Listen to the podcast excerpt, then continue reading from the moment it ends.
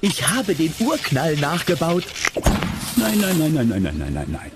So geht das nicht. Hm. Der Urknall war sicher keine Explosion, wie wir sie uns vorstellen. Eine Explosion explodiert in einem Raum.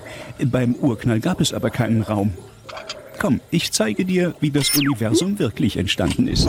Was der Professor hier seinem Assistenten in der WDR-Wissenssendung Planet Kosmos verspricht, ist alles andere als leicht einzuhalten. Bis heute gibt es viele offene Fragen rund um den Ursprung unseres Universums. Doch bald sollen einige davon beantwortet werden. Das James Webb Weltraumteleskop macht sich im Dezember auf die Reise um die Erde. Die Forscherinnen und Forscher versprechen sich davon Einblicke in die Entstehung des Weltalls. Wir fragen uns heute, wissen wir bald mehr über den Urknall? Es ist Mittwoch, der 22. September 2021. Mein Name ist Amelie Berbot. Hallo.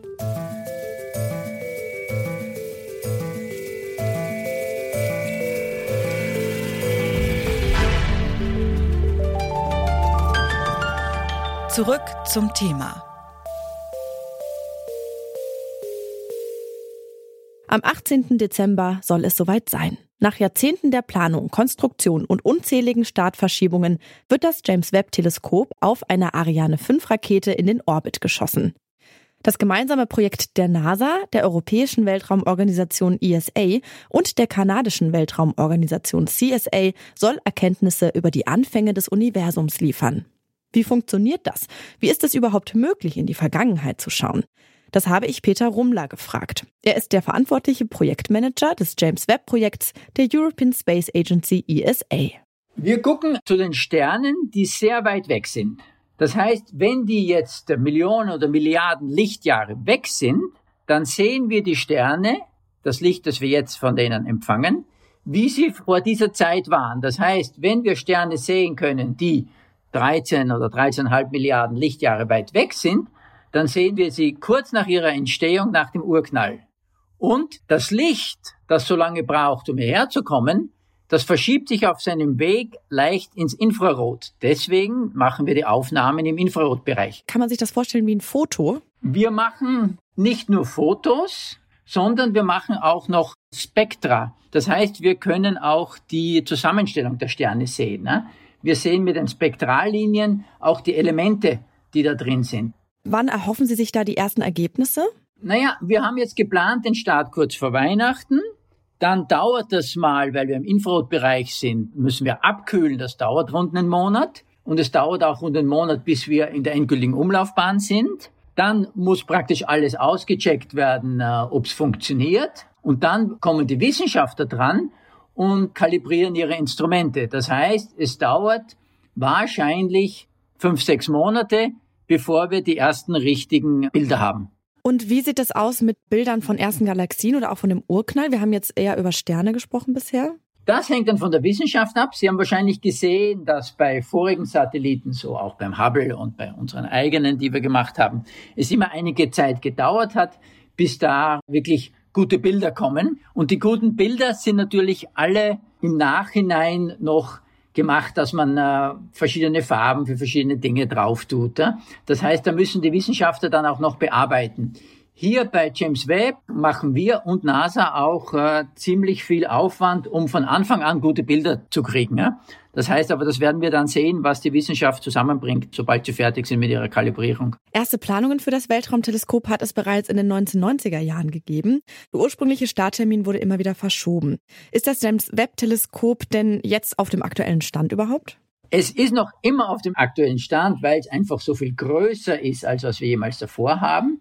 Wir haben den großen Teleskopspiegel mit 18 Teilen, das ist 6,5 Meter. Im Vergleich zu Hubble das ist äh, dreieinhalb Meter, das heißt, wir haben eine Auflösung, die ist, glaube ich, hundertfach so groß. Aber man muss natürlich immer dazu sagen, dass Weltraum, soll man sagen, sehr empfindlich ist für die kosmische Strahlung. Das heißt, die Mikroelektronik, die wir in den Weltraum schicken, ist nie so klein, so detailliert, so genau, wie wir das auf der Erde im Smartphone, auf den Computern äh, haben, weil wir einfach alles strahlungsfest bauen müssen. Das heißt auch, dass wir, egal wie neu das Zeug ist, wir eigentlich im Vergleich zu dem, was Sie hier haben in der Massenproduktion von Computern und Handys, in der Raumfahrt mit unseren Prototypen und teilweise Serienproduktion dann, eigentlich immer hinten nach sind wegen der Strahlung. Der Start der Ariane 5 Trägerrakete, die das Teleskop in den Orbit schießen soll, ist aktuell für den 18. Dezember geplant. Wie wahrscheinlich ist es denn, dass dann der Start auch wirklich stattfindet? Ich glaube, dass wir das schaffen werden. Aber das hängt natürlich ab von der, jetzt im Augenblick hauptsächlich von der Ariane-Rakete,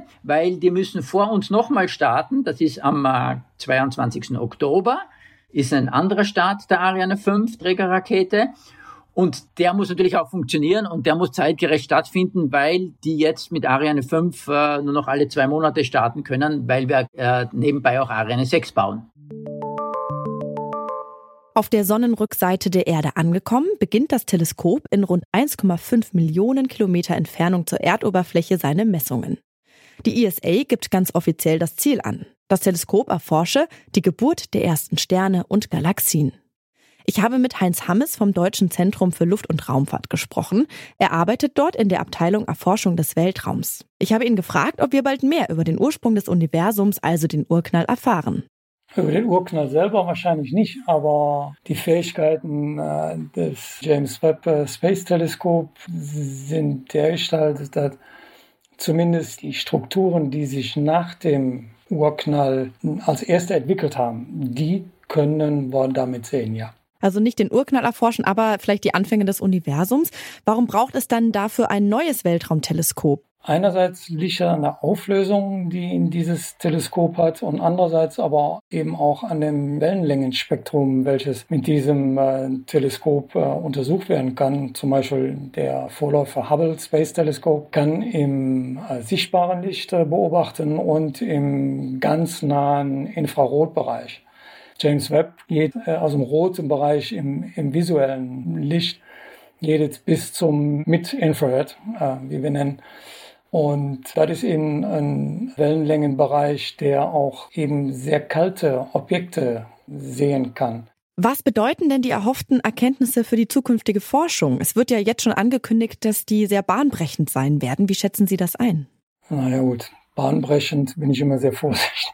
Aber äh, es wird natürlich jetzt ein, ein Bereich beobachtet werden, der bisher noch, noch gar nicht so weitgehend beobachtet worden ist. Je besser die Auflösung ist, je mehr Details kann man eben sehen. Und von daher werden sich da auf jeden Fall neue Erkenntnisse ergeben. Zum Beispiel diese Strukturen am, am Anfang also am zeitlichen Anfang des Universums, die wird man dann wahrscheinlich mit, mit höherer Genauigkeit untersuchen können und dann eben auch sehen, welche Strukturen sind welche Moleküle haben sich gebildet und wie passt das in die Theorien, die wir zurzeit von Sternenentstehung und Galaxieentstehung haben. Wie wird denn der anstehende Start unter Wissenschaftlerinnen und Wissenschaftlern bewertet?